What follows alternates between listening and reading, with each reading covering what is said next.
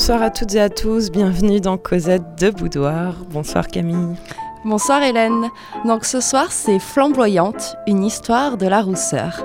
Et oui, chères auditrices et auditeurs, nous allons ce soir évoquer les roux et les rousses. En effet, singulière ambivalence dans nos sociétés. Au cours du siècle, en fonction des différentes cultures ou milieux où ils vivent et elles vivent, les roux et les rousses furent tour à tour et parfois simultanément admirés, craints, aimés, honnis, désirés, repoussés, recherchés et redoutés pour les fantasmes qu'ils et elles suscitent. Ah, les roux donc, après les poils, les roux. Oui, on reste quand même dans nos thématiques. Hein. Le mois prochain, c'est les poils roux. non, on va l'évoquer quand même dans cette émission, la question des poils roux. Les hein. roux. Alors, les, gens roux font partie de ces minorités qui se définissent par le regard que les autres portent sur elles. Euh, les roux et les rousses ne constituent pas une ethnie, n'ont pas une communauté de langue, ni un patrimoine culturel commun. Ce qui les définit hein, euh, entre eux, c'est cette couleur. Alors, on ne sait pas tellement combien ils sont dans le monde. On pense qu'ils représentent 1 à 2 de la population mondiale, avec des pays où ils sont euh, plus nombreux, comme par exemple ils seraient 13 euh, en Écosse contre 5 en Scandinavie. On en trouve 4% chez les Berbères et les Kabyles. On a aussi des roux en Sicile. Alors, est-ce que ce seraient des traces des anciennes invasions euh, normandes au début du Moyen Âge? On en trouve au nord de l'Inde, en Afghanistan, en Syrie, au Pakistan en Polynésie et au Japon. Bon alors, euh, tu, nous fais un petit, un petit topo euh, scientifique, nous allons parler génétique. Oui, alors je vais faire très très simple parce que moi-même, j'ai pas tout compris dans les livres que j'ai lus. Hein. Alors, c'est le gène MC1R présent sur le chromosome 16 hein, qui euh, fait exister cette couleur chez tous les êtres humains et les mammifères aussi. Et c'est un gène qui est récesseur, c'est-à-dire qui n'est pas dominant. Voilà. Et euh, on a euh, une variation de ce, gène roux euh, pour les populations européennes ne daterait que de 5000 à 10 000 ans avant Jésus-Christ, alors qu'en Afrique et en Asie, on trouve des variations bien antérieures à la nôtre. Voilà. Donc c'est pour, pour l'Europe, hein, c'est un gène qui est arrivé assez récemment au regard de l'histoire de l'humanité. Bon, c'est une question qui, t'a intéressé parce que tu es toi-même un peu rouquine, je le révèle. Oui, et puis c'était notre cinquantième, donc je me suis dit autant se faire plaisir hein, pour cette émission. Alors la couleur rousse se décline en d'innombrables nuances que nous pouvons citer comme ça. Alors on a le blond vénitien, on a le fameux poil de carotte, le côté feuille morte, auburn, mort doré, rouille aussi, caramel, acajou, ambre, miel, orange, fauve, cuivré, Brique. Brooks. Alors le brou, c'est un mélange de brun et de roux. Voilà. Brou de noix. Mm. Périgord. Et puis, et puis 7 heures en anglais, c'est ça? Oui, voilà. Alors, il y a cette euh, fameuse euh, remarque de Mark Twain, moi, qui me fait beaucoup rire, c'est que au delà d'un certain niveau social, on n'est plus du tout rouquin, mais auburn. Oui, bah oui, bien sûr. Tu es auburn, du coup, depuis, depuis le début de cette émission. Tu n'es plus rouquine pour moi. Alors c'est vrai que la chevelure a une forte charge symbolique hein, dans l'histoire. Elle, va être euh, chargée de différentes significations, qu'elles soient culturelles ou religieuses. Ici, euh, on va vraiment s'intéresser notamment à la charge symbolique érotique. Hein. vous connaissez les thématiques de nos émissions. Cette émission va se découper en deux parties. Dans un premier temps, nous nous intéresserons aux malédictions, les stéréotypes, euh, les préjugés, euh, etc. Et puis ensuite, dans une seconde partie, nous nous intéresserons à, tous ces imaginaires qui sont véhiculés autour des roues, imaginaires positifs ou négatifs. Commençons par l'opprobre donc. Oui, alors les roues, hein, mm. ce sont des traîtres. Ah je précise, hein, dans la mythologie. Hein. Voilà. Donc c'est vrai que ce sont des personnages qui ont un comportement qui interfère dans l'accomplissement de la volonté divine. Et ça, on le trouve tout de suite avec les Égyptiens, notamment avec un dieu, c'est le dieu Seth. Alors Seth, c'est le frère d'Osiris. Et Seth, il est impie, violent et roux. voilà. C'est-à-dire qu'il est, il est jaloux du pouvoir d'Osiris, il va lui tendre un piège, il l'enferme dans un coffre qu'il jette dans le Nil, sauf qu'on libère Osiris du, du, coffre, donc Seth revient pour le découper en petits morceaux, va le jeter comme ça, et c'est ensuite Isis qui va récupérer les petits morceaux euh, pour recomposer euh, son frère et époux. Et le ressusciter. Et le ressusciter, évidemment. Donc du coup, euh, dans les croyances égyptiennes, Seth, c'est le principe du feu, de la chaleur, mais du coup, c'est la cause de la sécheresse et c'est l'ennemi de l'humidité. Et lorsque tu as un peuple qui vit principalement de l'agriculture, bah, c'est compliqué. Et maintenant, on a aussi le roi euh, Ramsès, hein, grand roi égyptien, qui lui se dit descendant de Seth. Et Ramsès était roux, et ça, ça a été prouvé euh, d'un point de vue archéologique. Alors on va trouver un petit peu la même chose chez les Grecs avec le dieu euh, Typhon qui est une sorte de divinité primitive, malfaisante, hein, dont les doigts sont des centaines de, serpents et dont le corps est tantôt un ouragan destructeur, tantôt un gigantesque monstre cracheur de flammes. Ok. Donc euh, ça c'est pour la partie euh, antique et dans la dans la Bible il y a des notes sur les. Ah bah évidemment, hein. évidemment que la Bible ne pouvait passer outre un tel sujet.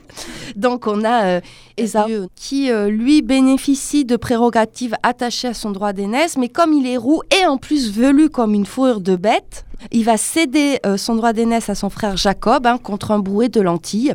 Et donc c'est Isaac qui va bénir Jacob au nom de Dieu, le prenant pour son premier-né. Et donc ça, il va mal le vivre. Hein.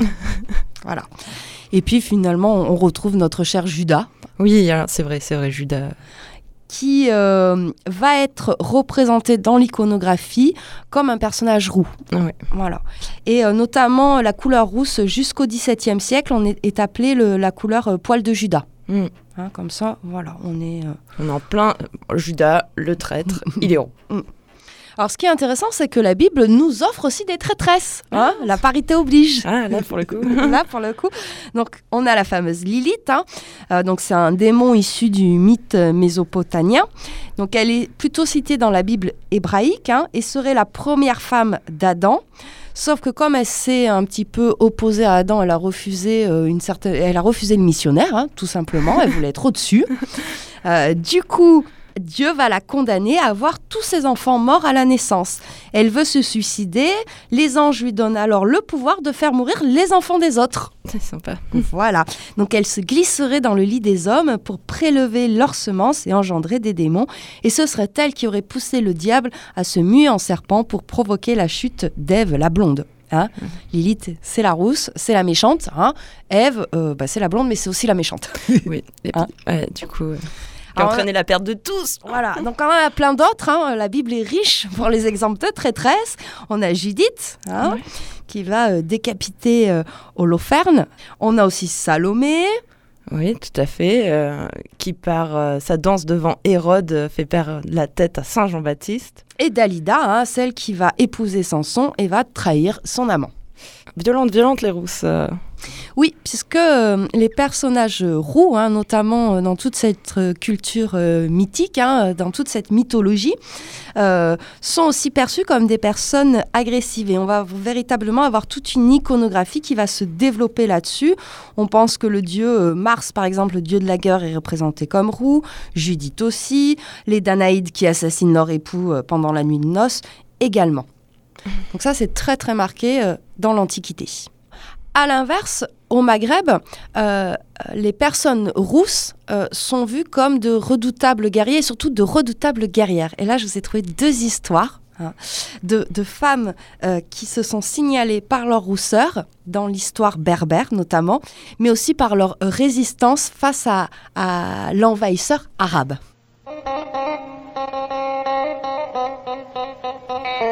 Alors, d'abord, on a la redoutable Kaina. Elle apparaît euh, sous plusieurs noms. Hein. Euh, Dia, euh, Tamout, Damia, et elle serait rattachée à l'histoire des Aurès. Hein. Elle aurait combattu les Omeyyades lors de leur tentative d'invasion du Maghreb et unifié pendant un temps toutes les tribus berbères. Donc elle est décrite comme ayant les yeux bleus, les cheveux roux et elle est toujours sur un destrier noir. Mm. là, ça fait un super personnage pour un film. Ouais, c'est clair. Donc elle était euh, sauvage, elle était connue pour transpercer les hommes avec son épée et aussi pour ne pas faire de prisonniers. Et donc on va la retrouver assez régulièrement euh, dans de nombreuses histoires et citée par de grands historiens euh, musulmans aussi, hein, notamment Ibn Khaldoum, qui dans son histoire berbère la cite plusieurs fois. Et elle apparaît aussi dans tout un folklore de poèmes et de chants du terroir chaoui, donc c'est la, la, civilisation qui était euh, euh, basée principalement dans les Aurès. Elle est née, tu me l'as dit, en 620, morte en 703. On pourrait faire un lien rousseur et longévité mm. aussi. 83 ans, une guerrière. Et elle aurait succombé dans une de ses dernières euh, batailles. À 80 ans donc. À 80 ans, hein, quand même. Alors Gisèle Halimi, qui est une grande avocate euh, d'origine algérienne, s'est intéressée euh, à ce personnage-là. Elle m'a écrit un livre sur elle, où elle fait des parallèles aussi avec euh, ce qu'elle a pu vivre, hein, comme puisque Gisèle Halimi a, défendu notamment Marie-Claire Chevalier, accusée d'avortement, a défendu aussi des, des, combattantes du FLN, donc ce côté résistance hein, très, très marqué. Et tu vas nous lire un petit extrait. Alors c'est quand euh, la Kaïna a euh, fait prisonnier euh, plusieurs combattants arabes et notamment un qu'elle apprécie un peu plus que les autres. Depuis, ce corps mûr et ses seins haut plantés, cette peau sombre et douce, son sexe foisonnant comme sa longue chevelure couleur de miel roussi, avait enchaîné l'arabe. Il tentait de se détacher, humilié par l'aimant de cette chair ennemie. Mais les gestes, sur le moment qu'elle lui prodiguait, anéantissaient en lui toute résistance, toute prise de conscience. Il se méprisait. En quoi ai-je été libérée? Je ne me suis jamais senti aussi esclave, aussi étranger à moi-même, aussi impuissant. Fuir?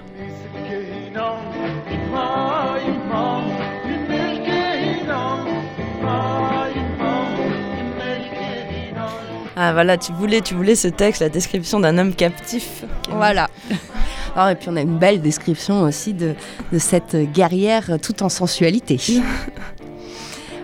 Toujours euh, dans, cette région-là hein, euh, d'Algérie, les Aurès, on a Fatma Tazourgat, qui, dont le nom veut dire rousse, qui serait née en 1503. Et donc elle aurait instauré un matriarcat dans lequel seules les femmes pouvaient siéger au Conseil des sages. Elle aussi, elle aurait unifié certains groupes berbères et même aurait commercé avec les juifs et les chrétiens.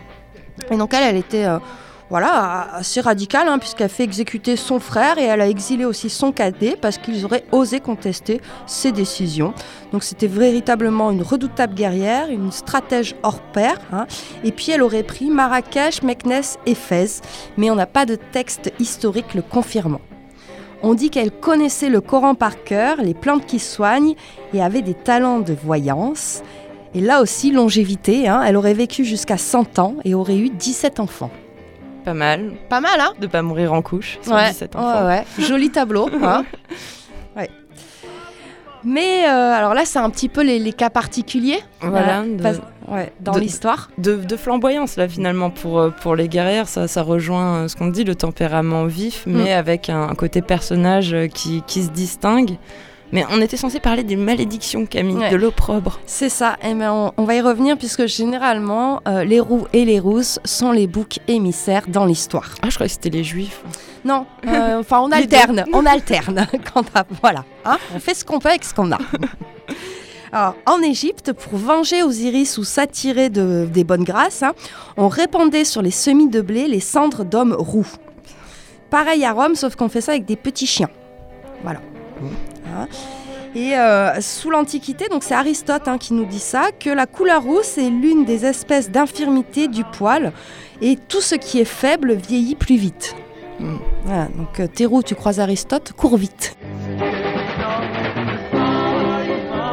À cette époque-là, les roux sont chassés de la cité pour expier les fautes collectives. Hein. C'est des boucs émissaires, en fait, mm. vraiment. Et même dans le théâtre, hein, euh, les personnages roux sont les euh, bouffons, en fait. Et ça va aller très très loin puisqu'au IIIe siècle avant Jésus-Christ, on a des thèses qui font un parallèle entre la physiologie animale et humaine. Si par exemple un roux avait un long nez, on disait qu'il était rusé et sournois comme le renard. Voilà. Celui dont les traits évoquaient un écureuil serait lubrique et paresseux. voilà. Je sais pas que c'était paresseux les écureuils. Enfin, je sais pas c'était lubrique non plus d'ailleurs. Moi non plus, je, je ne connais pas la vie sexuelle des, des écureuils. Mais par contre, je vous propose qu'on s'intéresse à un animal qui là aussi est un petit peu un bouc émissaire dans la littérature, c'est le renard.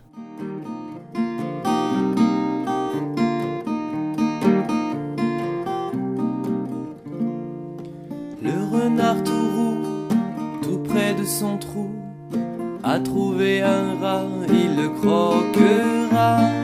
Le renard tout gris ne fait pas de bruit, au fond du terrier cache son secret.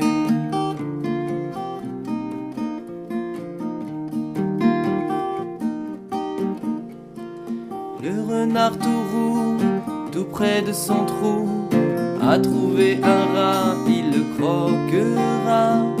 Le renard tout gris ne fait pas de bruit, au fond du terrier cache son secret. En effet, au Moyen Âge, beaucoup d'animaux à poils roux, que ce soit les chats, les renards, les écureuils, sont sacrifiés à Mardi Gras, Pâques ou Saint-Jean, et c'est en lien avec des anciennes fêtes païennes. Voilà, comme ça, on, pareil, hein, c'est les histoires de boucs émissaires. Alors je vous propose qu'on se lise un petit extrait du roman de Renard. C'est le prologue, c'est le début. Donc au tout début, euh, Dieu voit bien qu'Adam et Ève s'ennuient. Donc il donne une baguette à Adam qui frappe sur la mer et hop, une brebis apparaît. Ève évidemment fait la même chose. Là c'est le loup et c'est comme ça qu'ils font naître tous les animaux. Et en dernier arrive Goupil.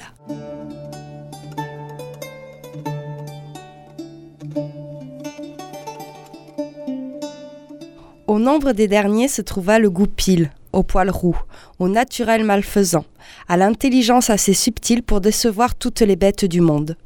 Le goupil ressemblait singulièrement à ce maître passé dans tous les genres de fourberie, qu'on appelait renard, et qui donne encore aujourd'hui son nom à tous ceux qui font leur étude de tromper et mentir. Renard est aux hommes ce que le goupil est aux bêtes. Ils sont de la même nature, même inclinaison, mêmes habitudes. Ils peuvent donc prendre le nom l'un de l'autre. Or, Renard avait pour oncle Sire Isengrin, homme de sang et de violence, patron de tous ceux qui vivent de meurtre et de rapine. Voilà pourquoi, dans nos récits, le nom de loup va se confondre avec celui d'Isengrin. Dame Erzan, digne épouse du larron Isengrin, cœur rempli de félonie, visage rude et coupe rosée, sera, pour une raison pareille, la marraine de la louve. L'une fut insatiable autant que l'autre et gloutonne, même disposition, même caractère, fille par conséquent de la même mère. Il faut pourtant l'avouer, il n'y a pas eu de parenté véritable entre le loup et le goupil.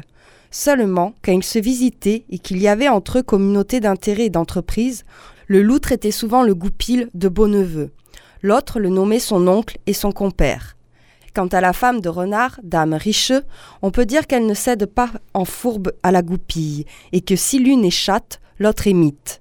Jamais on ne vit deux couples mieux assortis. Même penchant à la ruse dans renard et dans le goupil, même rapacité dans la goupille et dans la richeux. Et maintenant, Seigneur, que vous connaissez Isengrin le loup et Renard le goupil, n'allez pas vous émerveiller de voir ici parler le goupil et le loup.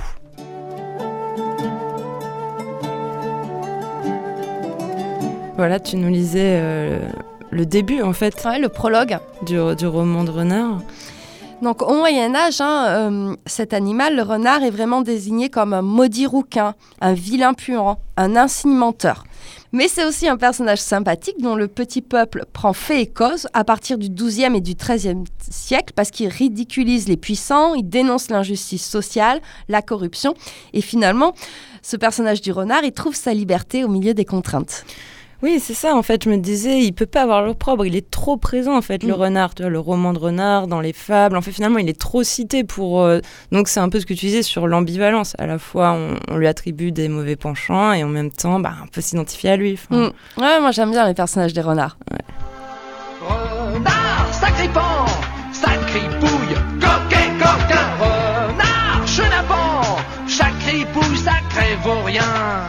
Alors oui, on, on voit bien que même au, au 20e, puisqu'on a grandi avec ce dessin animé, hein, on voit bien que toujours le personnage de, du renard et c'est ce côté de maudit rouquin ou de, de, de coquin euh, un petit peu vaurien.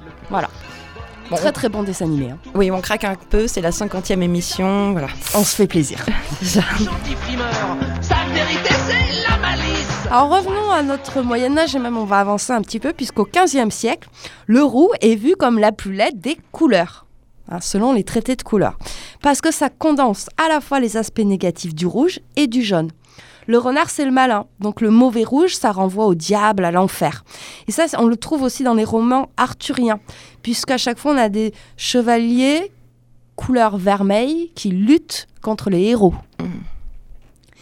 De manière générale, le jaune est une mauvaise couleur. Mais alors celui qui tire sur le rouge, c'est la pire des couleurs. Être roux, c'est aussi avoir des taches de rousseur et être taché, c'est impossible au Moyen Âge. hein. Euh, on a horreur de tout ce qui est taché à pois. Euh, les prostituées portent des vêtements à pois. Ouais, c'est intéressant. Ouais, il y a toute une symbolique. Alors, celui qui nous l'explique extrêmement bien, hein, c'est euh, Michel Pastoureau, hein, qui, qui a beaucoup de... C'est un historien de la couleur Oui, médiéviste. oui. et qui nous dit hein, que le roux est faux et vicieux, mais aussi féroce et sanglant, comme l'ogre dans les contes. Mais il nous dit aussi que, en fait, euh, ça va vraiment s'améliorer euh, plus tard, donc au 19 et 20e siècle, euh, que, que les roux, ont- enfin le roux s'améliore dans les, dans les perceptions, dans, dans les ressentis. Et d'ailleurs, euh, dans le- les bestiaires euh, médiévaux aussi, les griffons Mm. sont toujours en roux, orange, euh, voilà. Hum, Les tigres, dragons, léopards, tout ça, en plus, ça Mm. cumule la couleur et les taches. Ouais. Ouais. Après, les griffons, on les invente, du coup, on, Mm. on leur projette une... Mais les dragons aussi, hein, je te rassure. Ouais, non, Flamboyante, une histoire de la rousseur. Alors c'est vrai qu'on a- on l'avait un petit peu évoqué, mais euh, durant la chasse aux sorcières, ces taches de rousseur sont évidemment la marque du diable. bah oui. Bah oui. hein. Euh, puis après, ça va être signalé comme la marque d'un mensonge. Ah. Ouais. C'est-à-dire que tu mens quand tu as des taches de rousseur. Et donc, pendant euh, cette longue période de l'Inquisition, hein, euh, les roux et rousses sont souvent brûlés puisque leurs cheveux ont pris la couleur de l'enfer. Donc, on n'est pas capable de mesurer, euh, on n'a pas les vrais chiffres, hein, mais on s'imagine entre 20 000 femmes rousses et hommes roux qui auraient été brûlés en un siècle et demi. Voilà, le chiffre à prendre avec précaution, c'est une estimation. Bon. Et après, quand on arrête de les brûler, qu'est-ce qui se passe? Mais quand on arrête de les brûler, là, à l'inverse, le roux va devenir la couleur de la singularité. Dès la Renaissance, la rousseur s'installe dans l'iconographie pour caractériser les personnages dont on voulait signaler la singularité. Je pense évidemment aux Vénus et aux Vierges. Eh oui. Et là, on en a des exemples hein, chez Titien, euh, chez euh, Dürer, Cranach. Mais toi, tu nous as trouvé deux très bons exemples. Bah, la naissance de Vénus, de Botticelli. Mm. Après, est-ce qu'elle est rousse-rousse euh, Alors, on dit que Botticelli avait choisi une rousse pour ne pas vexer les gens du Nord qui étaient plutôt blonds et ceux du Sud qui étaient plutôt bruns. Ouais. A- Après, du coup, on dit qu'elle est rousse, mais c'est c'est toujours pareil, c'est un blond cuivré, quoi. Mm. C'est, euh, Et alors, ce serait Simonetta Cataneo, la femme qui aurait posé. c'est- Toi, tu retrouves le, le- le sujet, quoi. Alors, par contre, elle est morte à 23 ans d'une maladie pulmonaire, hein, à force de poser à poil pour Botticelli. Eh oui, c'est- peut-être ça. Mais Ouais. elle était belle, elle était belle. tu sais que Botticelli a demandé d'être enterré euh, à côté d'elle. Passionnée. Passionné, hein Il va mettre 9 ans à achever la naissance de Vénus, hein, quand même. Ouais, ouais, il y a du taf. Il y a du taf. Il y a du boulot. Mais on va retrouver aussi les personnages rousses chez un auteur, toi que tu apprécies beaucoup, c'est Dante. Oui, c'est sa Béatrice, elle est rousse. Mm. C'est, euh, Ouais. Ça amuse, quoi. Donc euh, c'est dans la Divine Comédie et c'est elle qui est envoyée pour expliquer les voies du salut. Donc là, on n'est plus dans l'opprobre. Ouais, ouais, ouais, c'est... Est-ce qu'on parle comme ça des... On continue comme ça d'évoquer les, les roux célèbres? Oui, et on va s'intéresser plutôt aux rousses célèbres et aux femmes de pouvoir. On a deux très grandes reines qui vont être rousses et qui ont marqué un petit peu euh, l'histoire. Alors tout d'abord, on en va faire dans l'ordre chronologique. hein. On a Marie Stuart, reine d'Écosse, qui devait épouser le fils d'Henri VIII. Mais comme cela risquait d'annexer l'Écosse si elle mourait, sa mère, Marie de Guise, va la marier en François II, roi de France. Le roi meurt un peu plus tard, elle va épouser son cousin, Piètre Marie qui tente de comploter contre elle et qui fait assassiner tous ceux qui l'approchent. Hein. Et puis ensuite, elle va se remarier avec un, un- comte, qui, ça fera scandale. Et puis finalement, elle se réfugie chez sa cousine et connaîtra une fin tragique.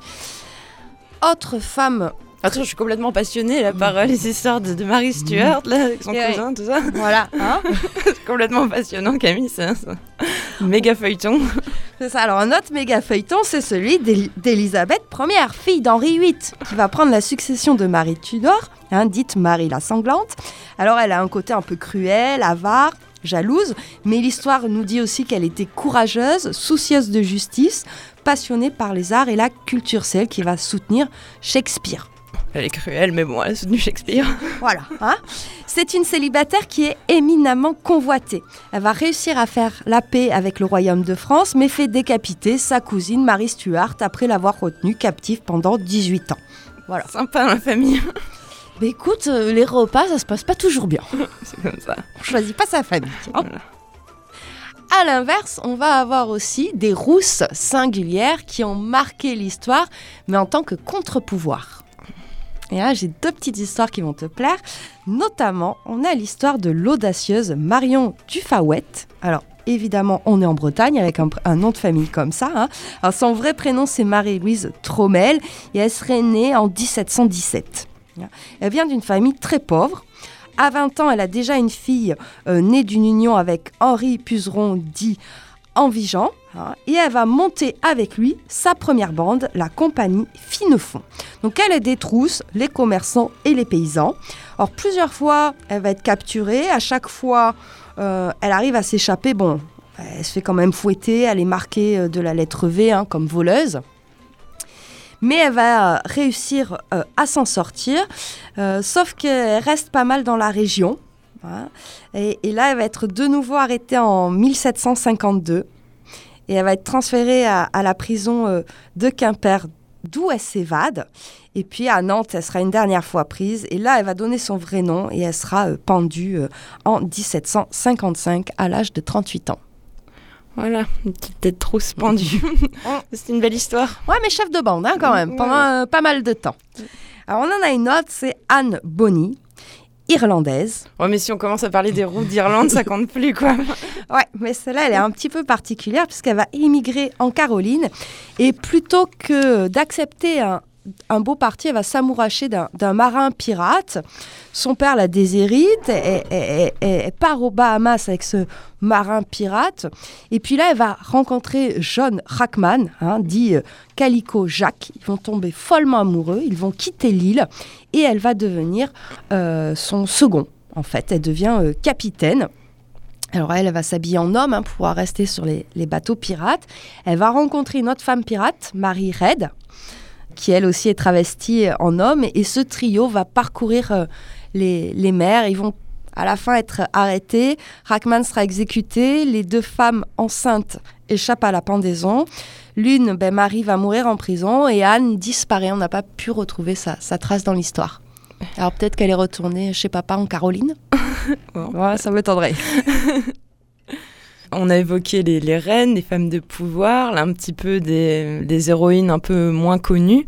Euh, finalement, les, les rousses qu'on connaît le mieux, ce sont bah, les muses. hein. Enfin, Oui, dans de nombreux courants artistiques ou littéraires, la rousse devient source d'inspiration et c'est ce qu'on va voir tout de suite avec ce texte de Cyrano de Bergerac. Attention, le vrai Cyrano de Bergerac, hein, Oui. pas euh, la version qu'en a fait Edmond Rostand, hein, parce que euh, Cyrano de Bergerac est un poète qui a véritablement existé et euh, qui était un petit peu euh, avait euh, comme caractéristique des œuvres assez envolées. hein. il aurait même appartenu au premier courant libertin du XVIIe siècle.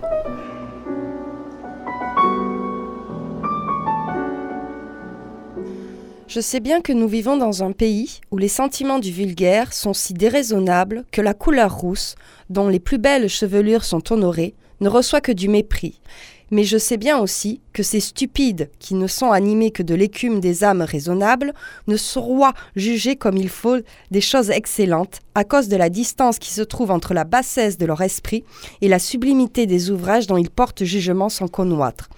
Mais, quelle que soit l'opinion malsaine de ce monstre à cent têtes, permettez que je parle de vos divins cheveux comme un homme d'esprit. Lumineux dégorgement de l'essence des plus beaux des êtres visibles, intelligente réflexion du feu radical de la nature, image du soleil la mieux travaillée. Voilà, c'était Cyrano de Bergerac. Mais attention, le vrai. Hein. Le vrai. Et euh, pour Cyrano de Bergerac, les roux et les rousses sont descendants directs du, du soleil. Ouais, ça c'est la classe. Alors c'est surtout chez les pré-raphaélites, hein, Ce mouvement artistique anglais de la moitié du 19e siècle, Camille? Très bien, où là on va avoir beaucoup de personnages euh, roux et notamment beaucoup de personnages euh, féminins rousses. hein. Des rousses languissantes. C'est exactement ça. hein. Euh, donc elles sont toutes grandes, bien faites, port de tête altier, yeux bleus ouverts, masse de cheveux cuivrés. hein. Vous- Voilà. Hein, vous tapez pré-raphaélite sur Google, images, et puis vous allez voir à peu près tous les tableaux. On retrouve, c'est c'est assez... euh, Ouais, le peintre que tu m'as cité pour que je prépare cette émission, William Holman Mm. Hunt. euh, alors déjà, il peint des rousses, il fait un autoportrait, il est roux comme pas possible, il a une barbe longue comme ça, et chez lui, tout le monde est roux. Quoi. Ouais. Les- Médée, Jésus, euh, euh, Ophélie, rousse aussi, tout le monde est roux. Alors, en France, c'est plutôt chez les impressionnistes où on va retrouver cette fascination pour la rousseur. Et euh, c'est notamment Manet qui va commencer à peindre Victorine Meurant. hein. Alors, elle est âgée de 16 ans et euh, c'est elle qu'on retrouve notamment dans euh, Le déjeuner sur l'Èbre, Olympia. hein. elle va aussi poser pour Degas. Euh, alors, elle était surnommée la crevette parce qu'elle était très maigre. Elle serait homosexuelle. Elle va partir aux États-Unis. Elle va euh, suivre véritablement euh, des cours des beaux-arts. Et lorsqu'elle revient en France, elle sera exposée six fois au salon. Et puis elle va même intégrer euh, la Société des artistes français. Et pour l'instant, on n'a que deux tableaux d'elle qui, sont signés, hein, qu'on a pu identifier. Et euh, c'est euh, là aussi, hein, c'est euh, assez révélateur puisque l'histoire la retient comme muse de Manet, alors qu'elle a été elle aussi une peintre. Il y a les autoportraits aussi de Van Gogh. Mm. Giron. Nérou. Mais on va venir parce que euh, souvent chez les peintres du 19e siècle, notamment de la fin du 19e, le roux, c'est un peu le symbole du malaise existentiel. hein. On a des visages statiques, des attitudes figées, des regards absents. Alors tu cites Van Gogh, mais on a aussi Schiele, Munch. hein, Munch. hein, ces femmes de euh, vampires euh, rousses. Euh, Klimt. Oui, Klimt, bien sûr. ouais. Mhm. Et puis Hopper, plus récemment. Oui. Ouais. On a pas mal de personnages roux qui signifient un peu ce, ce malaise ambiant. Mais si on reste du côté des muses, même chez les poètes, hein, les rousses euh, sont source d'inspiration. Comme on va le voir avec ce- cet extrait du poème d'Apollinaire La Jolie Rousse. C'est un poème qui est dédié à Amelia Kolb, hein, dite Ruby, qu'Apollinaire va épouser le 2 mai 1918. La jolie rousse. Et ma jeunesse est morte ainsi que le printemps. Ô soleil, c'est le temps de la raison ardente, et j'attends pour la suivre toujours la forme noble et douce qu'elle prend afin que je l'aime seulement. Elle vient et m'attire ainsi qu'un fer l'aimant. Elle a l'aspect charmant d'une adorable rousse. Ses cheveux sont d'or, on dirait un bel éclat qui durerait, ou ces flammes qui se pavanent dans les rosées qui se fanent. Mais riez de moi, hommes de partout, surtout gens d'ici, car il y a tant de choses que je n'ose vous dire, tant de choses que vous ne me lasseriez pas de dire. Ayez pitié de moi.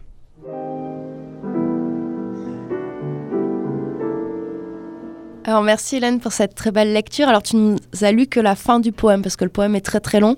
Donc j'ai choisi juste la fin où apparaissait euh, bien la référence à la couleur. On s'écoute un petit morceau? Ouais. Tijuana Panthers? Tijuana Panthers. Redhead Girl.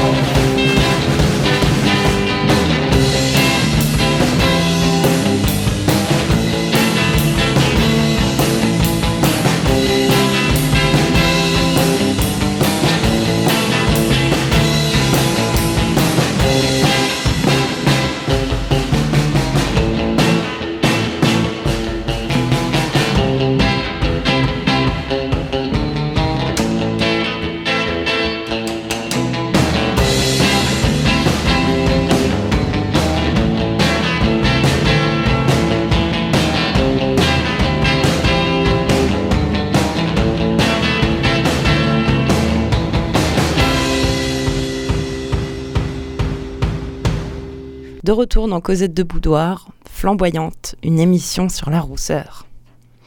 Alors, on s'était quitté sur euh, les rousses muses dans la littérature, mais dans la littérature, les hommes roux sont des personnages souvent rustiques et attachants. On pense à Poil de Carotte. Tu évoquais Rika la houppe. Mhm. Euh, chez Sartre aussi, on a des personnages dans La Nausée, hein, qui euh, un personnage roux qui est assez sympa. Tu t'y attaché Euh, non, pas spécialement, mais il fallait bien le citer. hein. Mais c'est surtout, euh, moi je pense euh, à quelque chose de beaucoup plus récent. hein. Euh, je pense aux ouvrages de Frédéric Darc, des Les San Antonio, Mhm. hein, où là on a un extrait, alors c'est extrait de Tarte à la crème story qui date de 1980. Et on voit bien que le personnage roux est un personnage sympa, mais on va voir aussi qu'il reste encore quelques préjugés.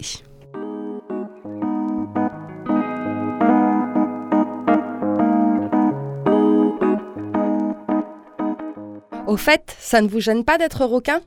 Non, tant mieux. Dites, ouvrez la fenêtre, mon vieux. Vous sentez? Hein qu'il sent, Saint-Antonio Tous les hyper rouquins. Le fort, la ménagerie. C'est pas de leur faute, hein? Et pourtant, ils se lavent. Hein, Mathias, que vous lavez bien? Un bain par jour, n'est-ce pas? Je sais, j'ai une maîtresse rousse. Une affaire du tonnerre de Dieu, mais qui fouettait Un vrai petit fauve. Mathias, vous devriez aller chez un grand parfumeur du faubourg Saint-Honoré. Demander un déodorant corporel pour rouquin, ça existe. Je connais une prostituée rousse qui en use. Certes, il faut une pulvérisation toutes les deux heures, mais c'est très efficace. Mais soyez gentil. Si vous voulez que je poursuive, éloignez-vous un peu de mon bureau, je vous prie. Pas de beaucoup. Trois ou quatre mètres. Je commence à en être incommodé sérieusement. Je ne comprends pas qu'on ne fasse rien pour les rouquins, voyez-vous. Et vous, San Antonio? Ça ne vous indigne pas qu'on laisse ces malheureux fouetter en silence? Il y en a à faire, mes amis. Oh là là Ce qu'il y en a à faire pour améliorer la condition humaine Tenez, je vous prends l'aéronautique par exemple. Vous trouvez ça normal, vous autres, qu'on passe plus de temps dans les aéroports que dans les avions? Il y a quelque chose qui ne cadre pas, hein? Eh bien, pour les requins, c'est pareil. Ça possède une belle gueule, un requin, non? Ça a du caractère. Et alors, pourquoi ça pue pareillement?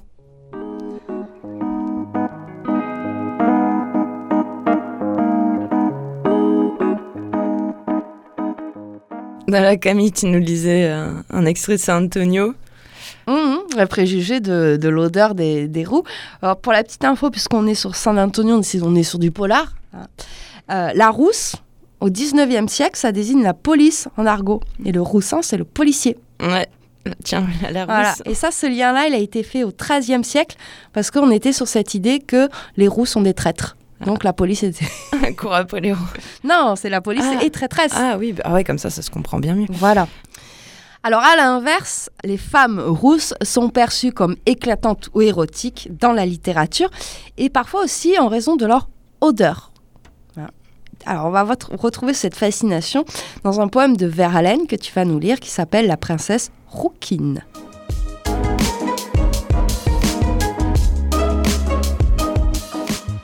À la princesse rouquine, c'est une laide de boucher, sans poudre dans sa chevelure, follement blonde et d'une allure vénuste à tous nous débaucher. Mais je la crois mienne entre tous, cette crinière tant baisée, cette cascatelle embrasée, qui m'allume par tous les bouts. Elle est à moi bien plus encore, comme une flamboyante enceinte, aux entours de la porte sainte, l'âme, la dive toison d'or. Et qui pourrait dire ce corps, sinon moi, son chantre et son prêtre, et son esclave humble et son maître Qui s'en damnerait sans remords? Son cher corps rare, harmonieux, suave, blanc comme une rose, blanche, blanc de lait pur et rose, comme un lys sous de pourpres cieux. Cuisse belle, sein redressant, le dos, les reins, le ventre, faite pour les yeux et les mains en quête, et pour la bouche et tous les sens. Mignonne, allons voir si ton lit a toujours, sous le rideau rouge, l'oreiller sorcier qui t'en bouge et les draps fous, oh, vers ton lit.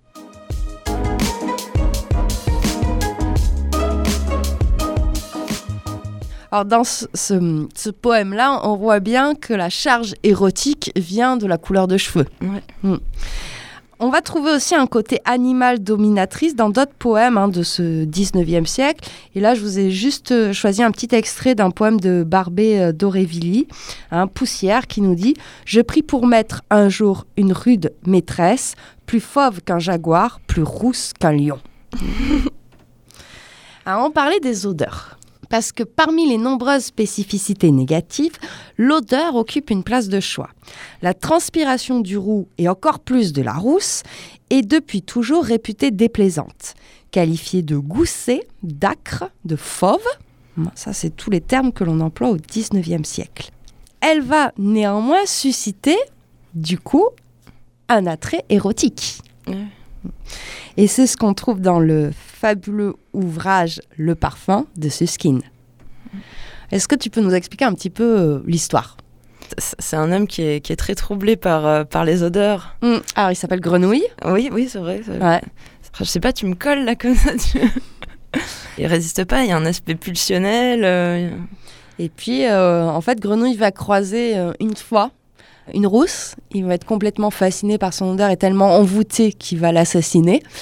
Et puis, Grenouille va devenir un serial killer parce que ça devient une obsession d'avoir de récupérer ces odeurs des rousses pour faire un parfum qui envoûterait l'humanité. Et donc, je vous propose qu'on se lise le passage où Grenouille rencontre pour la première fois une rousse.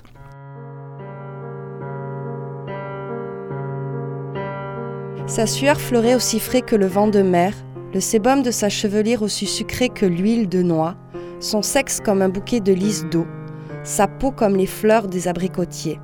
Et l'alliance de toutes ces composantes donnait un parfum tellement riche, tellement équilibré, tellement enchanteur, que tout ce que Grenouille avait jusque-là senti en fait de parfum, toutes les constructions olfactives qu'il avait échafaudées par jeu en lui-même, tout cela se trouvait, ravalé d'un coup à la pure insignifiance.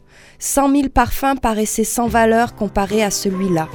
Ce parfum unique était le principe supérieur sur le modèle duquel devaient s'ordonner tous les autres. Il était la beauté pure. Pour Grenouille, il fut clair que sans la possession de ce parfum, sa vie n'avait plus de sens. Il fallait qu'il le connaisse jusque dans le plus petit détail, jusque dans la dernière et la plus délicate de ses ramifications. Le souvenir complexe qu'il pourrait en garder ne pouvait suffire. Ce parfum apothéotique, il entendait en laisser l'empreinte, comme avec un cachet, dans le fouillis de son âme noire, puis l'étudier minutieusement et dès lors se conformer aux structures internes de cette formule magique pour diriger sa pensée, sa vie, son odorat. Il s'avança lentement vers la jeune fille, s'approcha encore, pénétra sous le vent et s'immobilisa à un pas d'elle. Elle ne l'entendit pas. Elle était rousse et portait une robe grise sans manches. Ses bras étaient très blancs et ses mains jaunies par les mirabelles qu'elle avait entaillées. Grenouille était penchée au-dessus d'elle et aspirait maintenant son parfum sans aucun mélange, tel qu'il montait de sa nuque, de ses cheveux, de l'échancrure de sa robe, et il en absorbait en lui le flot comme une douce brise. Jamais encore il ne s'était senti si bien. La jeune fille, en revanche, commençait à avoir froid.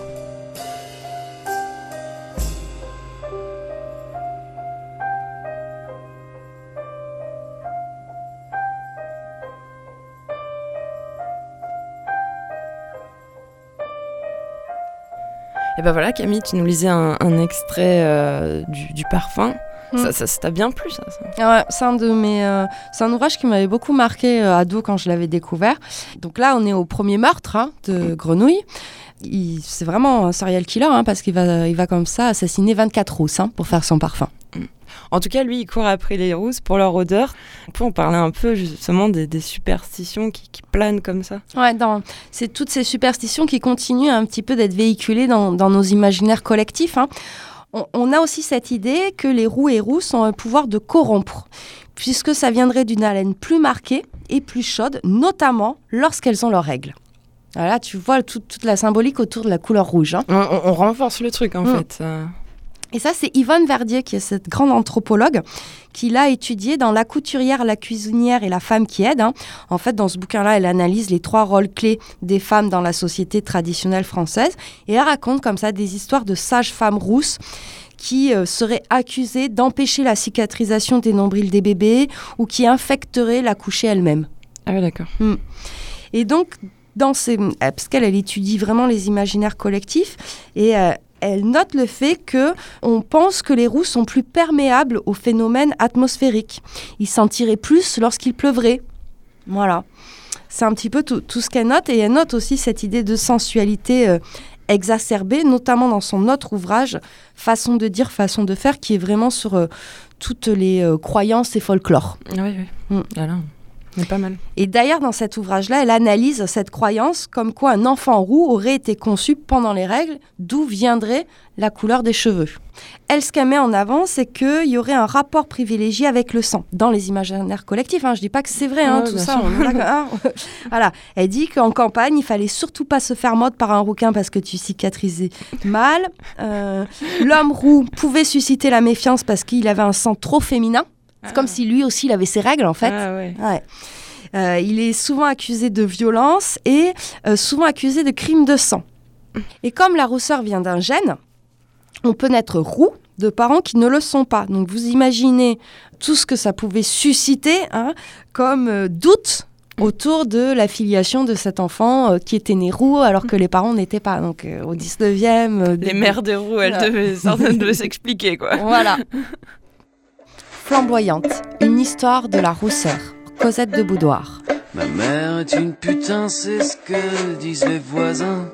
Elle fait le tapin du soir au matin. Il paraît que toute la rue lui est passée dessus. C'est pourquoi j'en conclus que les voisines sont cocus.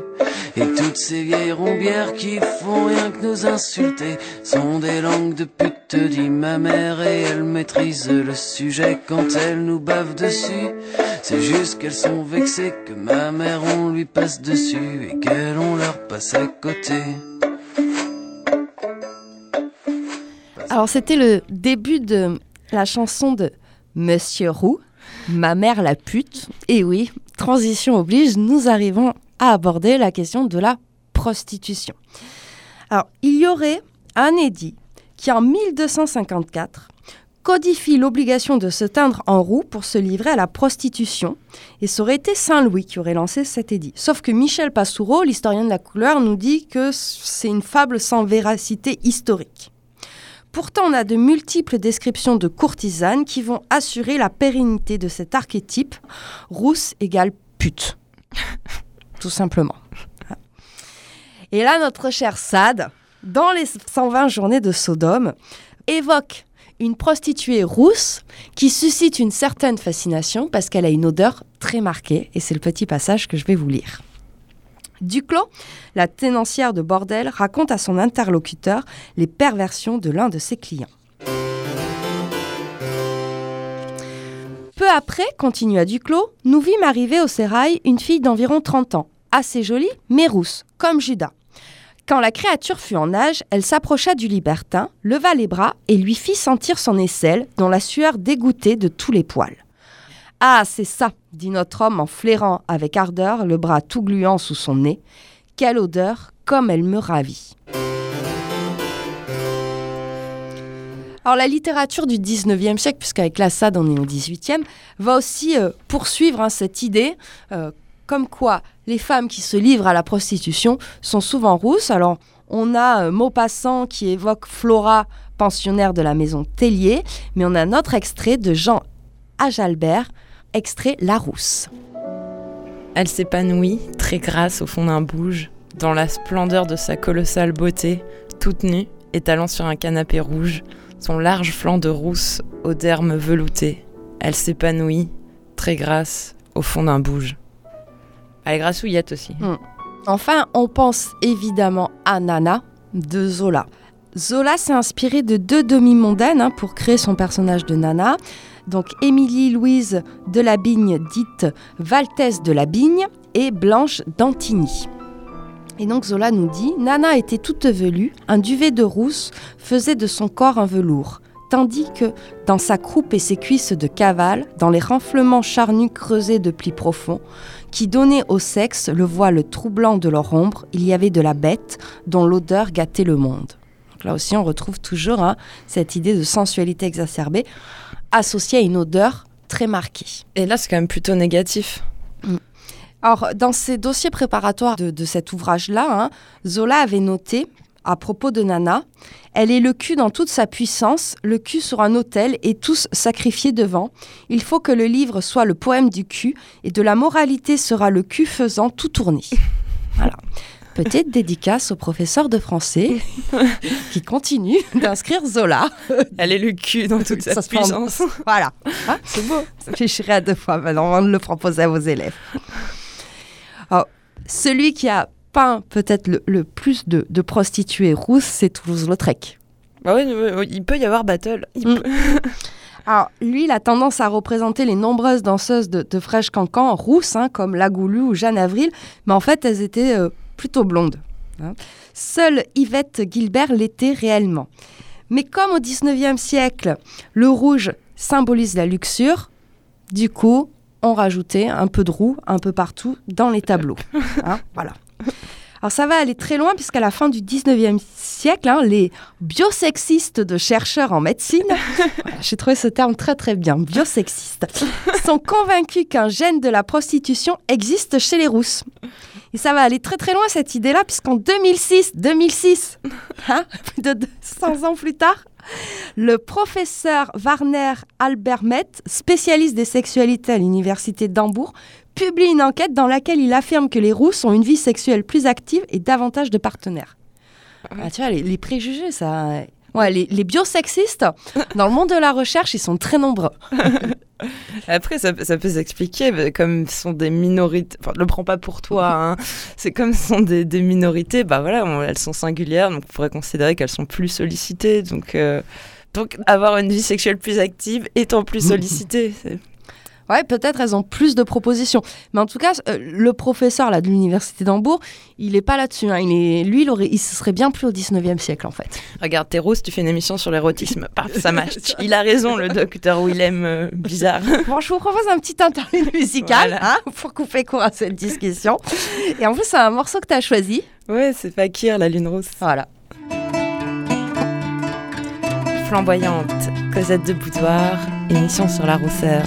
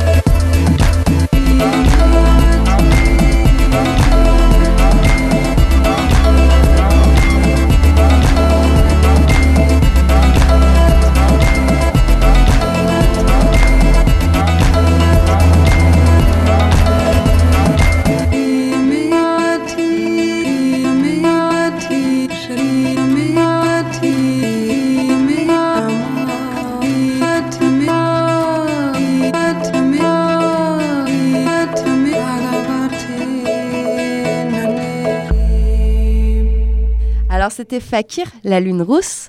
Et la lune rousse, c'est cette lune d'avril qui brûle la végétation parce qu'elle entraîne une petite gelée. Voilà, c'était le point rustica. Mais là aussi, c'est une légende. Enfin, Tu n'as pas grandi à la campagne? Jardiner avec la lune, tout ça, tout ça. Oui, bon, c'est pas rustique. Alors toi, du coup, tu as fait des recherches sur le monde du cinéma et notamment à Hollywood, où les rousses pullulent. Euh, oui. Alors j'étais surprise, on n'en trouve pas dans les films de David Lynch, lui qui est chelou. Enfin, tu vois C'est bizarre. Mais bien sûr, il y a Rita Hayworth, qui est très rousse. Parce qu'elles sont, elles sont perçues comme une provocation. En fait, là aussi, on, on dit qu'elles ont un tempérament sexuel plus fort et c'est pour ça qu'Hollywood les adore. Quoi. Ouais, non, mais en fait, ils préfèrent quand même les blondes, je crois, à Hollywood. Mm. En, en France, on peut citer Isabelle Huppert. Non, non, mais plus sérieusement, ouais, il y a Rita Hayworth, Mm. euh, où elle, euh, finalement, elle, elle a roussi. Oui, au fur et à mesure. Au fur et à mesure de sa carrière. Parce qu'elle est brune à la base. hein. Voilà. Moi, je pense surtout au Tex Avery Mm. avec euh, le petit chaperon rouge, euh, tu vois, qui l'a mis rousse, son petit Ouais. chaperon Et rouge. puis les, les, les pin-up, quoi. Euh, on a énormément de dessinateurs de pin-up qui choisissaient la rousseur pour habiller hein, Mm. leur girl. Ouais, tout à fait. Et sinon, sinon bah, j'ai pensé à Andrea Ferreol dans La Grande Bouffe, qui est un personnage comme ça un peu extravagant, très. Enfin, voilà, une femme bien en chair, qui ferait peur aux mecs. Donc, on pourrait se dire, euh, ça, ça correspond à ce que tu dis, tu vois, sur la puissance sexuelle. Et euh, non pas en référence de film direct, mais les dessins de Fellini. Fellini a fait énormément de dessins et il dessine des, des rousses euh, énormes, avec des culs énormes, des seins énormes, enfin, tout. euh, tout- Avec toute une charge symbolique très marquée. Voilà. Alors ça, la, la pub l'a très bien compris hein, euh, dans notre deuxième partie du XXe siècle. La rousseur fait vendre et elles ont des domaines de prédilection. Ah. Voilà. Donc, On vend quoi? Qu'est-ce on que, vend quoi? que peuvent faire vendre les roues? Alors ça, je suis... je- Alors, toujours symbole de sensualité. Donc, on va vendre des produits de beauté pour les peaux fragiles. Oui. Ouais. De la solaire. bière. Hein, de la bière. Ah, l'Irlande. Ouais. Du whisky. Ouais, l'Écosse. Et alors, en gros, tout ce qui est des produits typiquement irlandais ou écossais, ou tout ce qui est bio et nature. Voilà, il y a deux domaines. Ah ouais, le côté nature. Et oui, le côté nature. Ouais, c'est ouais, tache de rousseur, Mm. tout ça, ça fait frais, c'est vrai. Mais le luxe aussi l'a très bien compris parce qu'il y a beaucoup euh, de mannequins euh, égéries de grandes marques de luxe qui sont rousses. hein. Euh, donc euh, Yves Saint Laurent pour son parfum Opium avait choisi une rousse. La maison Givenchy aussi, Dior, Longchamp. Voilà. Ah, je suis, je suis Ouais. beaucoup plus surprise, tu vois, moins Mm. noté. Et on a même une très grande créatrice de, de mode, hein, Sonia Riquiel, qui Oui. elle était rousse et qui en a euh, souvent parlé. Et là, je vous propose de lire un, un- un extrait hein, euh, de son ouvrage Je la voudrais nue. J'étais rousse, rousse comme il n'est pas permis de l'être, rousse sang. Pas d'une couleur orangée très vive, mais d'un rouge flamboyant, un rouge rubis, un rouge hurlant. J'étais extrême, couleur révolution, rousse rouge, incandescente, chauffée au rouge, enflammée, écarlate, feu. Je n'avais peur de rien, rien ne me faisait rougir. J'étais comme rouillée, couverte de taches de rousseur, et pour me dérouiller, toute petite, ma mère, à l'aube, m'emmenait me laver le visage dans l'herbe rosée du matin. Rien n'y faisait, j'étais tachée, galvanisée, impudente. Je vivais double. L'intérieur, ma chair, mes os de petite fille, et l'extérieur, vermillon ou carmen. Je ne pouvais les emmêler, j'étais deux parties. J'aurais voulu me relier, me plaquer, mais c'était impossible. Si j'étais calme à l'intérieur, la provocation venait de l'extérieur, de ce rouge collé à ma peau, à ma tête, à ma vie.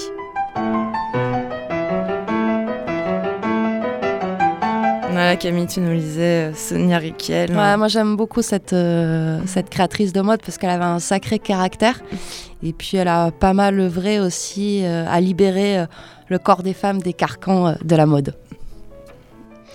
Et dans la pornographie aussi, on va trouver des rousses. hein. Alors notamment chez Fitzgerald avec la sorcière rousse. Là, c'est un personnage féminin euh, un peu particulier qui vient euh, troubler un, un homme banal qui vit une existence médiocre. voilà.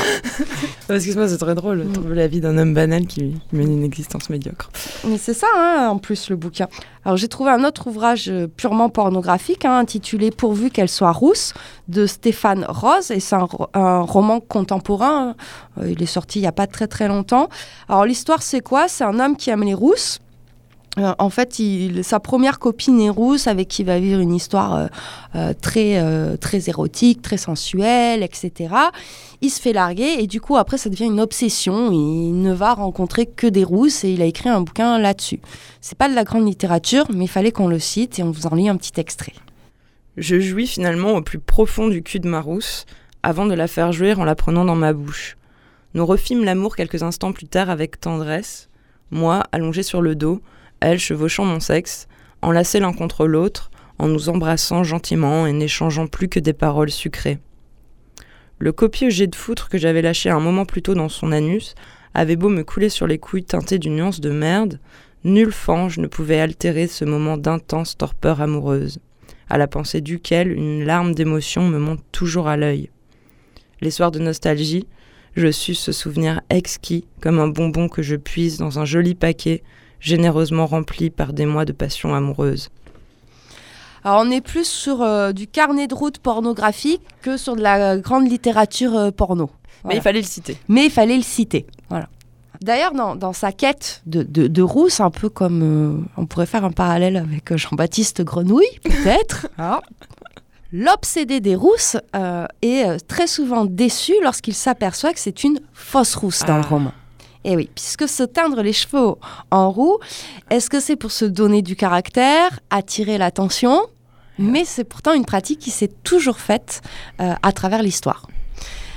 Quelques petites recettes Ah oui, des recettes, Camille. Ah oui. La spécialité de Camille, les recettes.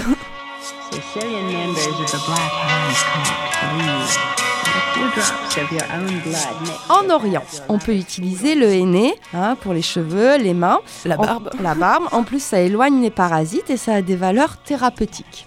Durant la Rome antique, les femmes vont plutôt utiliser de la suif de chèvre avec du cèdre pour donner aux cheveux des reflets euh, cuivrés. Suif de chèvre. Ouais. On peut aussi rajouter un peu de nitrate d'argent et de cyanure. Si t'as un doute que ça marche pas bien, voilà. Ça, à mon avis, c'est pour les brunes, pour. euh, sais, Bien décapé. Voilà, ça décame, parce que je pense que si on fait ça sur du blond, ça, ça tombe simplement. Et bien d'ailleurs, pour obtenir ce blond vénitien, il fallait mélanger de la fiente de pigeon et de l'urine de vache. Alors c'est très très long à obtenir ce blond vénitien, hein. donc c'est plusieurs euh, temps de décoloration, puis il fallait ensuite recouvrir tes cheveux d'une poudre de safran et de jus de citron et exposer au soleil pendant plusieurs heures. Alors tu mettais tes cheveux dans un large chapeau ouvert. Ah oui, le, le chapeau pour euh, les blonds vénitiens, c'est connu, mais je savais pas qu'il fallait d'abord passer la, la pommade à la fiente de pigeon. Ouais, non, euh, voilà. T'as d'autres recettes où t'as un peu de miel, d'alun aussi ou de soufre? D'accord. Moi, je prendrai le miel. On a aussi toujours, hein, durant cette renaissance, en 1596, plusieurs livres qui donnent des conseils avec des feuilles ou de l'écorce de buis, euh, de la kélidoine, paille d'orge, petits copeaux de bois de chêne, des lupins, de la farine de bois cassé. Et puis, euh, tu mets tout ça hein, sur tes cheveux qui tourneront au rouge. En plus des plantes et des minéraux, hein, puisqu'on est très riche euh, niveau idée, hein, tu peux utiliser des coquillages, des insectes, de la lin, du tarte, du chaux, hein, qui servent de base pour la tenue du pigment. Alors ça, ce sont les vieilles techniques qu'on va utiliser pendant très longtemps, puisqu'il faut attendre 1810-1820 pour qu'on découvre le peroxyde d'azote, hein, ce qui permet de décolorer les cheveux. Voilà. D'ailleurs, en 1853, l'impératrice Eugénie, à l'occasion de son mariage, inaugure une nouvelle couleur de cheveux tirant sur le roux qu'elle avait obtenu grâce à un mélange d'herbes tenues secret. Et puis au début du XXe siècle, hein, on a Eugène euh, Schluler qui va concevoir des aînés à base de sels minéraux, produit qu'il appelle L'Oréal. Et puis en 1928, il va créer les premières teintures liquides à base de pigments organiques et va devenir une grande marque de cosmétiques française. Voilà. C'était un petit peu toutes les techniques, donc euh, vous avez le choix. hein, euh. Bon, au final, on peut se dire que le- la rousseur est carrément surreprésentée. Aujourd'hui, avec tout ce qu'on a évoqué. Ouais. Surtout dans la culture populaire ou dans la pop culture, hein. Euh, euh, les roux ont, vraiment intégré cette culture-là, puisque que ce soit euh, pour représenter le monde des enfants, hein. alors chez Disney on a des personnages roux qui sont importants, Peter Pan, Robin des Bois, la petite sirène, mais c'est surtout à partir des années 2012 avec Rebelle, la Reine des Neiges et Ballerina, où là on a des personnages principaux féminins rousses. Mais oui, mais pour Peter Pan et Robin des Bois, c'est parce qu'ils sont anglais. C'est pas. Écoute, ils, Ils comptent. ils comptent. hein. Et puis alors là, je pense aussi à Harry Potter, Hein ou aussi dans la bande dessinée. Tintin, Spirou, Obélix, Fifi Brin d'Acier, Pélis, l'héroïne de Loisel, la quête de l'oiseau du temps, hein, Mhm. quand on lisait ça quand on était ado. On va aussi en trouver dans les comics. Si on Ah. va de l'autre côté de, de l'Atlantique, Euh, Batwoman, elle est rousse. Ah ouais. Mhm. On a euh, Poison Ivy aussi. Mais très vite aussi, dans les comics, les personnages roux peuvent être aussi les, les personnages les méchants, Ah. notamment les, les teigneux, quoi. À l'inverse, les femmes au cinéma sont aussi très représentées en tant que rousses. hein. et euh, souvent, elles sont représentées comme têtues, autoritaires, vénéneuses, colériques. Et notamment dans les séries euh, policières, médicales, les euh, teen- euh, séries teenagers. euh, dans Game of Thrones, on va en trouver Sex in the City, personnages de sorcières, que ce soit Ma sorcière bien-aimée, Willow dans Buffy, etc. Donc là, ça cumule un peu tout ce qu'on a dit, c'est-à-dire la singularité, etc. Et oui, je, du coup, pour aller dans le sens de, de la singularité un peu euh, et un peu dans l'imaginaire, il y a Ziggy Stardust, le personnage de David Bowie, quoi. Enfin, Ouais, et on a plein aussi d'autres chanteuses aussi qui se sont teints en, en rousse pour signaler euh, leur parti- particularité. Je pense à Mylène Farmer. ou- Axel Red, Mm. que des grands noms de la chanson. Voilà, hein, c'était la minute culture de Cosette. Non, mais figure-toi, Anne Sylvestre aussi, on l'a surnommée la Grande Rose. Bon, Mm. Anne Sylvestre, on peut que la, que la citer. Ouais. Aujourd'hui, en fait, on assiste presque à la réappropriation de la symbolique euh, par les roux et les rousses euh, elles-mêmes. Euh, D'ailleurs, il y a même des rassemblements pour redonner le pouvoir aux roux.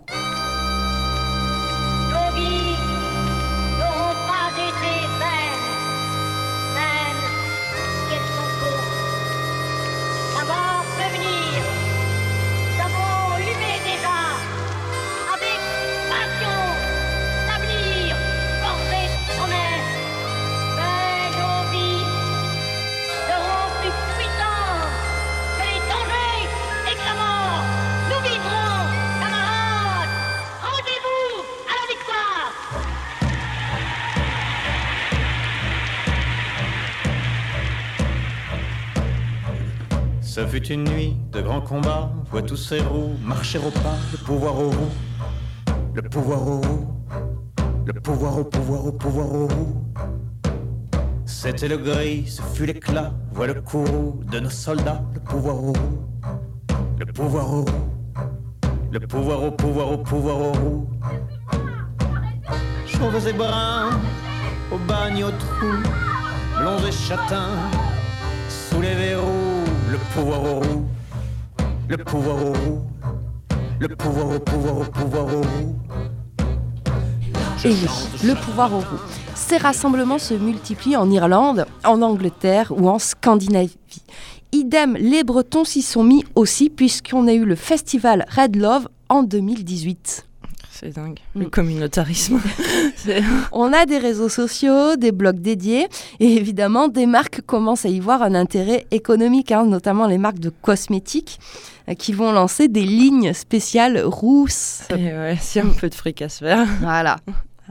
On a même une journée euh, dédiée spécialement aux roux et aux rousses. hein. C'est la journée Kiss a Changer Day. Ginger, ouais. Euh, on a des versions roux des émoticônes, mais pourtant, hein, on a encore les stéréotypes qui se poursuivent avec cet fameux épisode de South Park. On l'a tous vu. Mon exposé s'intitule Les rouquins des enfants à cheveux rouges, taches de rousseur et peau blanche. On en a tous un dans les cours de récré, dans les rues ou dans les magasins. Ils nous foutent mal à l'aise et ils nous retournent l'estomac. Je parle bien entendu des enfants roquemoutes.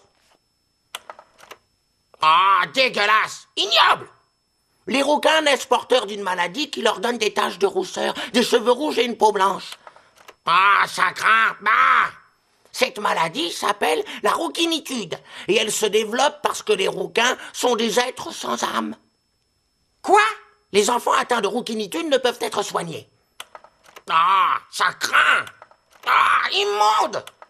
Dégueulasse À cause de leur peau trop blanche, les rouquins ont peur des rayons du soleil. Ils sont pareils que les vampires. C'est n'importe quoi, gros lard J'ai les cheveux roux et je peux très bien me mettre au soleil Il se trouve que j'allais en parler, justement. Certaines personnes ont les cheveux rouges, mais pas de taches de rousseur ni la peau blanche. On appelle ces personnes Des diurnambules. Ah, des diurnambules? C'est ramasser de conneries Madame Garrison, c'est vraiment désagréable de se faire interrompre tout le temps. Kyle laisse Eric nous faire son exposé. C'est une incitation à la haine, pas un exposé Personne n'a jamais eu la trouille des rouquins Voici. Kyle, si tu veux contredire Eric, tu n'auras qu'à le faire demain dans ton exposé. Comptez sur moi Bien, en attendant, ferme ta putain de gueule de diurnambule. Merci. Alors, où en étais-je? Ah, oui. Comme être vampire, être rouquin est une malédiction. Et si on débarrasse pas le monde de cette malédiction, les rouquins pourraient faire régner les ténèbres sur Terre pour l'éternité. Il est temps d'admettre, pour le bien de l'humanité, que les roquemoutes sont malsains et dégueulasses. En conclusion, je vous dirai juste ceci. Si vous pensez que les rouquins ne représentent pas un problème sérieux, repensez-y. Et ben voilà, un extrait de, de South Park, le moment des, des exposés, la Mm. théorie sur... Ah, c'était un épisode qui était sorti en 2005 et qui avait un petit peu euh, choqué. Bon, il faut, on, on va préciser quand même que le personnage de Cartman dans South Park est un personnage qui cumule en fait toutes les merdes de l'humanité. hein. Il est sexiste, homophobe, raciste, antisémite. oh, il est tout, quoi. Il est tout quoi. C'est le- Trump, en fait, Ouais, avant. c'est ça, c'est Trump avant l'heure. quoi. Donc évidemment qu'il faut prendre ce, ce- cet épisode-là avec du, du troisième degré, quoi. Enfin, c'est drôle quand même. C'est drôle, quoi. Oui. Oui, c'est ironique. hein. Pourtant, les préjugés sont, sont tenaces. hein. On avait eu une publicité de match, un truc de rencontre qui disait, euh, si vous, n- avec un roux qui disait, si vous n'aimez pas vos imperfections, quelqu'un les aimera pour vous. Donc, ils ont dû retirer la pub. Au Canada, on avait eu un ado qui avait instauré une journée du coup de pied aux roux et aux rousses. D'accord. Il y a encore des suicides en adolescents euh, roux aux rousses parce qu'ils reçoivent de pas mal de moqueries à l'école. On avait eu aussi une marque de jus de fruits qui avait fait une campagne qui disait Harry Potter, c'est n'importe quoi. Encore la magie, on veut bien. Les balais qui volent, pourquoi pas. Mais un roux qui a des amis. Hein? Et on a même une banque de sperme en Suède qui demande aux roux de ne pas procéder à des dons. Ah ouais. Ouais. Ah, tu vois encore que. Ouais, là, ça, ça, ça montre bien, là, quoi, pour le coup. Pour dénoncer encore tous ces préjugés, hein, euh, Mia, cette artiste euh, un peu hip-hop, avait fait un, un morceau intitulé Born Free. Et euh, le clip avait été réalisé par euh, Romain Gavras. Et ce clip-là avait fait scandale. Il a même été retiré de YouTube pour sa violence. On voit des, sortes de, militaires, hein, une sorte de, milice hein, qui rentre sans ménagement chez les gens, qui, qui arrête des roues, qui les met dans des, euh, des camions de force, etc., pour les emmener dans, dans le désert et tout simplement les buter, quoi. Dire, c'est une- le, le réalisateur du, du clip, euh, Romain Gavras, ça a l'air de, de lui tenir à cœur cette question de la rousseur, parce qu'il avait réalisé un film euh, avec Vincent Cassel, et le, le scénario tournait comme ça autour de, de la rousseur, euh, du coup. Ouais, euh, le film, je crois que ça s'appelait Notre jour viendra. hein. et c'était euh, ces deux persos qui sont roux qui euh, vont partir vers l'Irlande pour vivre euh, totalement leur liberté. Mais ils sont roux, mais aussi un peu psychopathes, les deux persos. hein. Ouais, ouais. ouais. En conclusion un petit peu de cette émission, on peut dire qu'au cours des siècles, les roux et les rousses ont été à la fois craints et admirés, hein, et toujours cette idée d'ambivalence. Et surtout, cette ambivalence, elle est bien ancrée dans notre imaginaire, puisque aujourd'hui encore, la société de consommation, la culture populaire ou la pop culture continue de faire perdurer certains stéréotypes positifs ou négatifs. Alors, est-ce qu'avec le métissage des cultures et des populations, on va assister à une plus grande tolérance pour les roux et les rousses? Non, vous resterez à part. Non, on va espérer quand même. hein en tout cas, cette émission a été préparée avec Roux et Rousse, un éclat si particulier de Xavier Foch. Et l'autre ouvrage, c'est Rousse, les flamboyantes à travers l'histoire, d'Edith Poli. Très bien. Merci beaucoup, Camille. Merci Hélène. On retrouve euh, bien sûr cette émission en podcast sur le site euh, de Décibel, sur l'audioblog Arte Radio Cosette de Boudoir. Et vous pouvez nous suivre sur notre page Facebook ou notre compte Instagram. Merci de m'aider. Très bonne fin de soirée. Bonne fin de soirée. Au revoir.